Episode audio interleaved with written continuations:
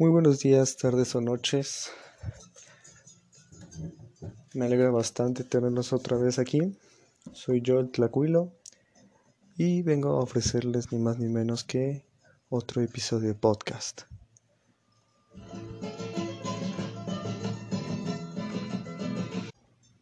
Hoy a 18 de abril del 2020 es un sábado, ahora sí es un sábado frío la verdad.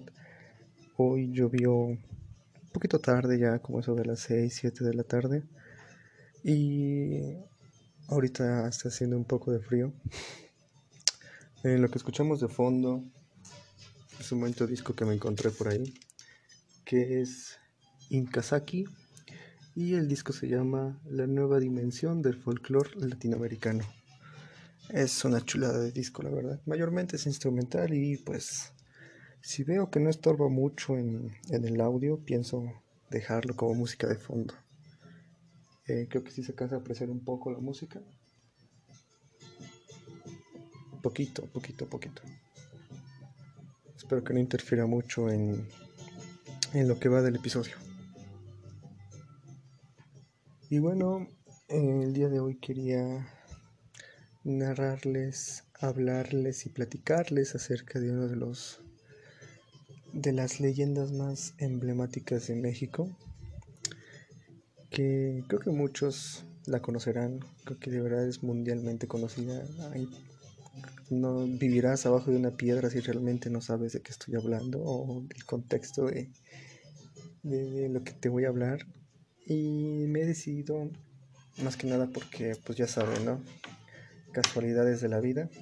Ahí me encontraba limpiando mis, mis cuadros, ¿no? Eh, yo acostumbro limpiar, limpiar los cuadros que tengo colgados en mi cuarto, mis pinturas. Y pues entre ellas está una llorona que hice el Día de Muertos. Eh, una hoja de papel, como cualquier otra, le puse acuarelas. Ella es un dibujo viejo, la verdad. Sí, ya tiene su tiempecito, como les dije, del Día de Muertos. Y dije, pues bueno, ¿por qué no hay que hablar de La Llorona? Creo que todos la conocen, es el, una de las leyendas más populares de aquí. Y hay que tener en claro que la leyenda de La Llorona como tal eh, abarca muchísimas, muchísimas, este, muchísimos medios, tanto de manera prehispánica como la colonial y todo ese tipo de cosas, porque no solo es, un, es una leyenda en tiempos modernos, sino que se remonta, como les digo, a tiempos prehispánicos. Y pues bueno, creo que no, de verdad no quiero hacer muy largo este episodio. Hoy vamos a citar dos pequeños libros, como siempre. Eh, por un lado tenemos como les dije, la versión colonial. Creo que muchos se la sabrán de que según es una mujer que estaba casada con un español y que este le engañó y ahogó a sus dos hijos. Una cosa así más o menos. Y está también dado prehispánico. Eh, lamentablemente la industria del cine y, y la industria popular pues ha distorsionado un poco la visión que tenemos de la llorona.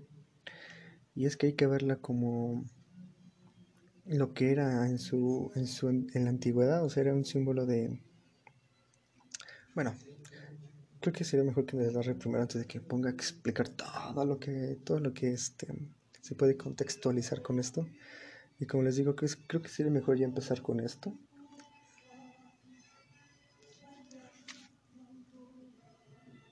Eh, disculpen las pausas, que estoy viendo si es que difiere mucho el audio, pero al parecer no.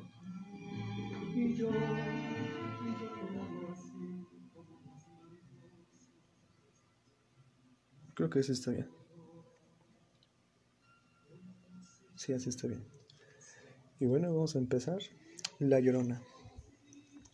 Se hallaban cuatro sacerdotes comprobando el movimiento de las constelaciones para determinar la hora. Para ello, miraban al cielo y al espejo se formaba el lago de Texcoco.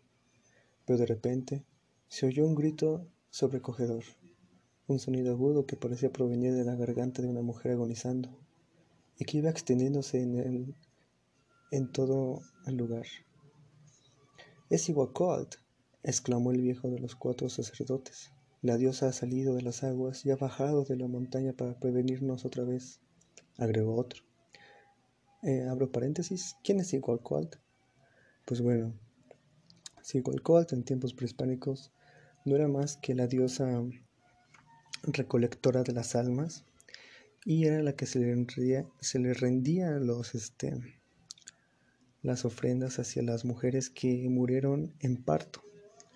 O sea, morir en parto en épocas prehispánicas era un simbolismo de deidad y se les hacía un ritual extenso y muy y muy, y muy simbólico, de que para ellos era un honor morir de esa manera.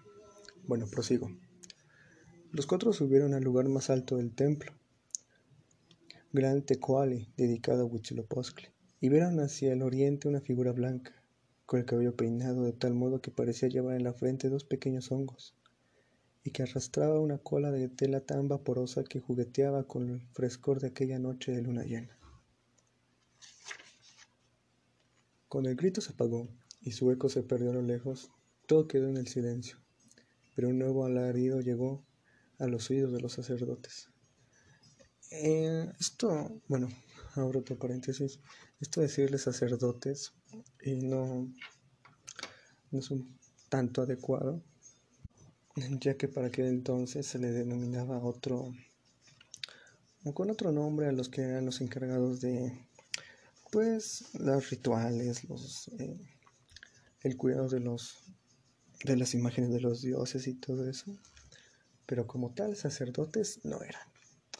Bueno, prosigo. Hijos míos, se escuchó, amados hijos de Nanáhuac, la destrucción de todos ustedes está próxima. Y con aquella frase alcanzada las faldas del monte, siguió la misma voz chillona. ¿A dónde irán? ¿A dónde los podré llevar para que escapen de su destino tan cruel? Los sacerdotes estuvieron seguros de que aquella aparición se sumía en el terror de los habitantes de la gran Tenochtitlán. Era la diosa Cihuacóatl, nuestra madre, la protectora de la raza mexicana, la buena madre que había heredado a los dioses para luego conferir su poder y su sabiduría a Catzin. El emperador Moctezuma Xocoyotzin se hallaba en su palacio. Empezó a mirar con ojos vívidos los códices que se guardaban en los archivos del imperio, pero no pudo saber algo hasta que los sacerdotes llegaron para descifrar lo que allí estaba escrito.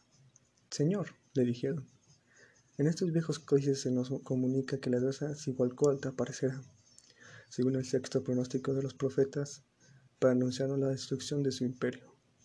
Dicen aquí los antiguos sabios, muchos más sabios que nosotros, que hombres extraños vendrán por el oriente a someter a tu pueblo y a ti mismo, que tú y los tuyos llorarán y sufrirán grandes penas que finalmente toda tu raza desaparecerá y nuestros dioses serán humillados por otros dioses mucho más poderosos. ¿Acaso serán dioses más poderosos que Huitzilopochtli, que el gran destructor Tezcatlipoca, que nuestros valerosos dioses de la guerra y de la sangre? preguntó Moctezuma, mientras inclinaba su cabeza humildemente y temoroso. Así lo indican esos sabios, perdón, y por eso hemos visto y oído a las diosas igual Cobalt que venga por los territorios de la náhuac llorando y gritando, para quienes sepan oír las desgracias que pronto nos alcanzarán. Moctezuma se guardó silencio y se quedó pensativo. Hundió en su lugar su gran tono de mármol y esmeraldas. Los cuatro sacerdotes doblaron los pasmonos códices y se retiraron también en silencio para ir a depositar de nuevo los archivos imperiales aquello que dejaron escrito los más sabios y más viejos. Tiempo después, cuando llegaron los colonizadores españoles y se inició la conquista, una mujer vestida de blanco y con su cabello negro flotando al viento de la noche solía aparecer por el suroeste de la capital de la Nueva España. Luego, tomaba rumbo al oriente y cruzaba calles y plazas, como impulsada por la brisa. Finalmente la aparición se detenía ante las cruces, los templos y los cementerios para lanzar un grito que hería el alma de cualquiera.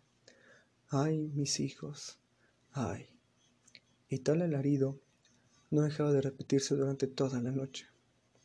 Nadie se atrevió a detenerla e interrogarla. Todos creyeron que se trataba de un fantasma errante que peneaba por los desdichas de un amor, Y es así como la leyenda de la Llorona se convirtió en una más de las populares de la Nueva España. Ay, pues bueno, eh, ese podríamos decir que es el origen como tal de el famoso, la famosa leyenda de la Llorona. Y como les digo, hay diferentes versiones. Hay una que dice que según era esposa de un español y que este lo engañó y, que mató a sus dos hijos y todo eso. Como digo, como les decía, también la cultura popular poco a poco se ha ido, pues ha ido modificando un poco los, este, los hechos, ¿no? O, la visión que se tenía en un principio. Em, aquí menciona que era de los seis presagios que había recibido Moctezuma, que para esto Moctezuma su reinado fue de 1502 a 1521. Y como, como dijo, pues ya había tenido varios presagios, entre ellos de entre ellos pues se encontraba una estrella fugaz que se había visto en el oriente. También, mm, bueno, aquí ya se lo estoy citando. Ah, y el segundo presagio fue bueno, perdón las pausas, es que falla un poquito el tocadiscos y tengo que componerlo un poquito. Pero ya, ya, nada que se pueda arreglar rápido. Eso es lo malo de, de comprar discos ya usados y que tengan años y años de no ponerse y que estén todos mugrosos y todo eso. Que el audio se distorsiona demasiado. Bueno, eh, bueno, ahorita voy a citar un libro que es. El libro se llama La visión de los vencidos. se trata de una. de relaciones indígenas acerca de la conquista. Es un buen libro, es chiquito, no, no son muchas hojas, realmente lo recomiendo, está altamente recomendado. Ah, recomendaciones del Tlacuilo. Eh, no, sí, está muy, muy bueno el libro. Y como les decía, ese fue el primer presagio, la estrella fugaz.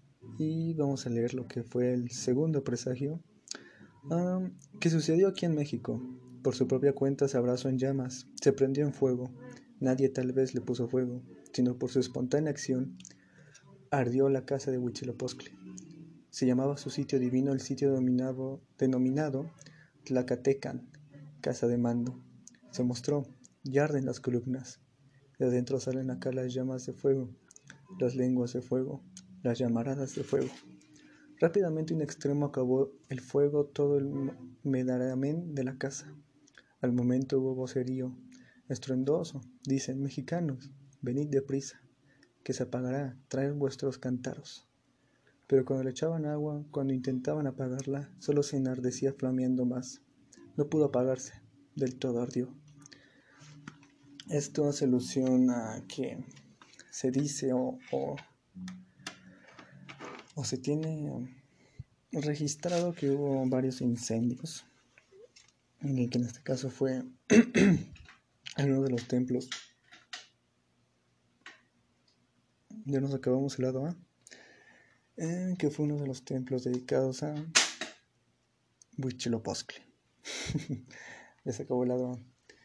Y vamos con el tercer presagio, que fue, fue herido por un rayo un templo, solo de paja era, en donde se llamaba Tzutzulmulco, el templo de... Ya nos dieron las 12. y ahora ya estamos a 19. El templo de Xiuctecutli no llovía recio, solo lloviznaba levemente. Así se tuvo por presagio, decían de este modo, no más fue golpe de sol, tampoco se oyó el trueno. Y bueno, todo ese tipo de presagios, cabe aclarar que pues eran de cierto modo informados a Moctezuma, ¿no? O si no, hasta el mismísimo Moctezuma los veía, de que le avisaban de que ya iba a llegar algo, o sea, no sabía qué. Sus, sacerdotes, sus consejeros decían, es que puede ser nuestro Dios que tal va regresando. Y Moctezuma dijo, no, cabrón, ¿cómo crees, güey? Estás, bien loco, güey. Estás, chiste. Llévenselo, güey, llévenselo. Algo así les decía. Y esto no era más que, pues, los presagios acerca de, de lo que se venía, de lo que se avecinaba, que era la conquista, la caída del México prehispánico como lo conocíamos. Y prosigo a un cuarto presagio funesco. Cuando había un, sol, cayó un fuego, en tres partes dividido, salió donde el sol se mete. Perdón mi dislexia, que ya es un poquito tarde y estoy todo muerto. Perdón. Iba derecho, viendo a dónde sale el sol, como si fuera brasa. Iba cayendo en la lluvia de chispas. Larga se tendió su cauda. Lejos llegó su cola. Y cuando visto fue, hubo gran alboroto, como si estuvieran tocando cascabeles.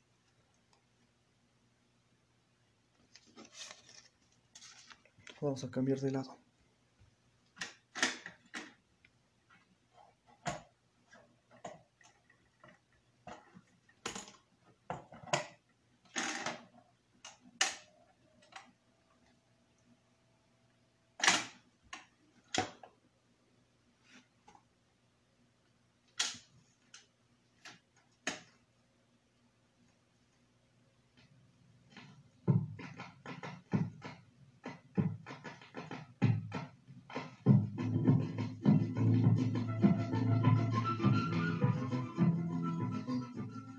Les digo que es una chulada de disco.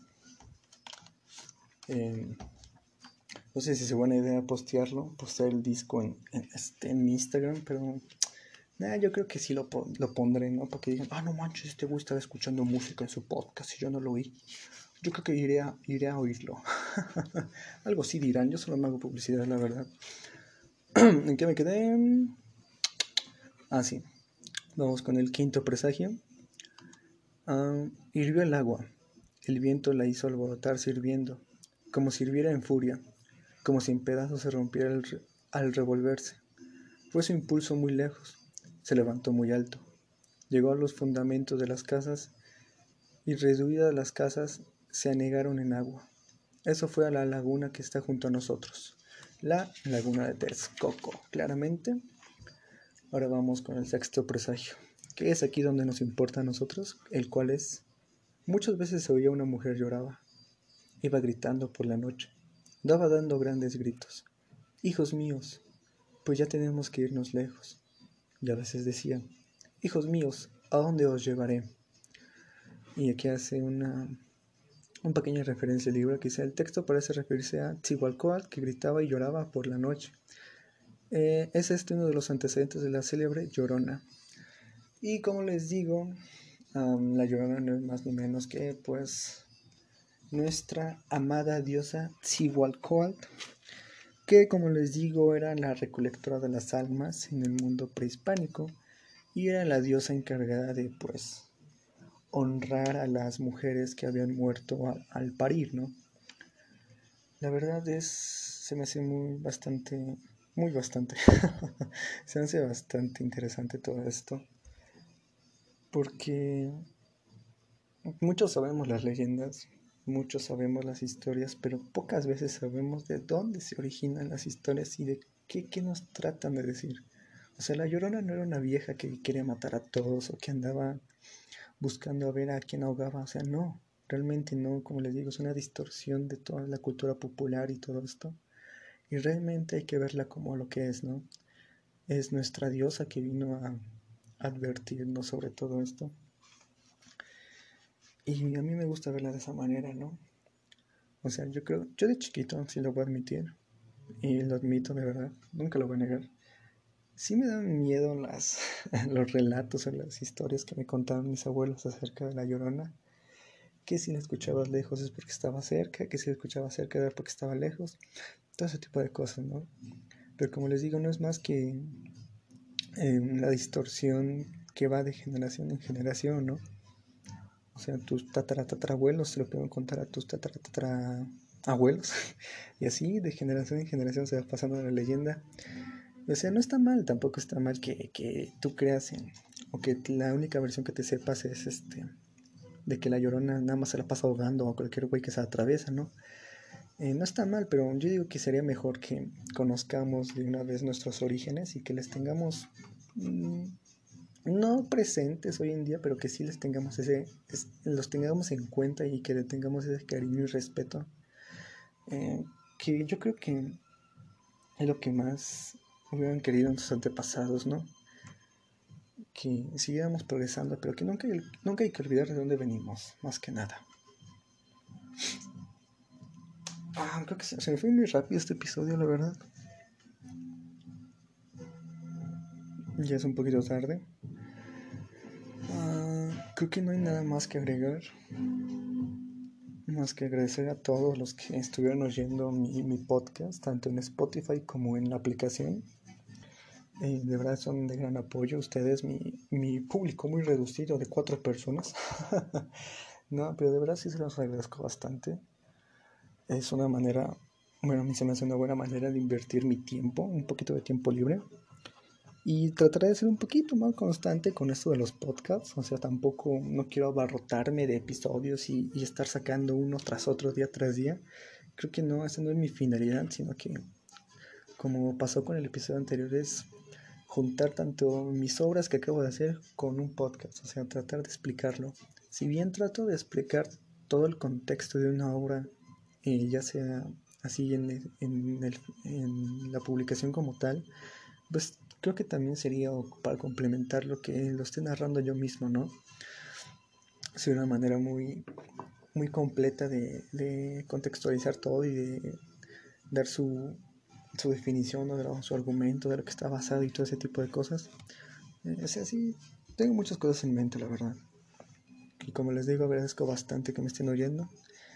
Ya se hicieron 22 minutos y medio, o sea, rapidísimos. Y díganme si les gustó este formato de oír un disco musical de fondo. Espero que no, no rinda mucho el audio. Ay, pues bueno, creo que no hay nada más que agregar. Pasen bonito día, bonita noche, bonita tarde. Gracias por estar aquí. Se despide el Tlacuilo. Síganme en mis redes sociales como el Tlacuilo00, tanto en Facebook como en Instagram. Y nada más que agregar. Cuídense.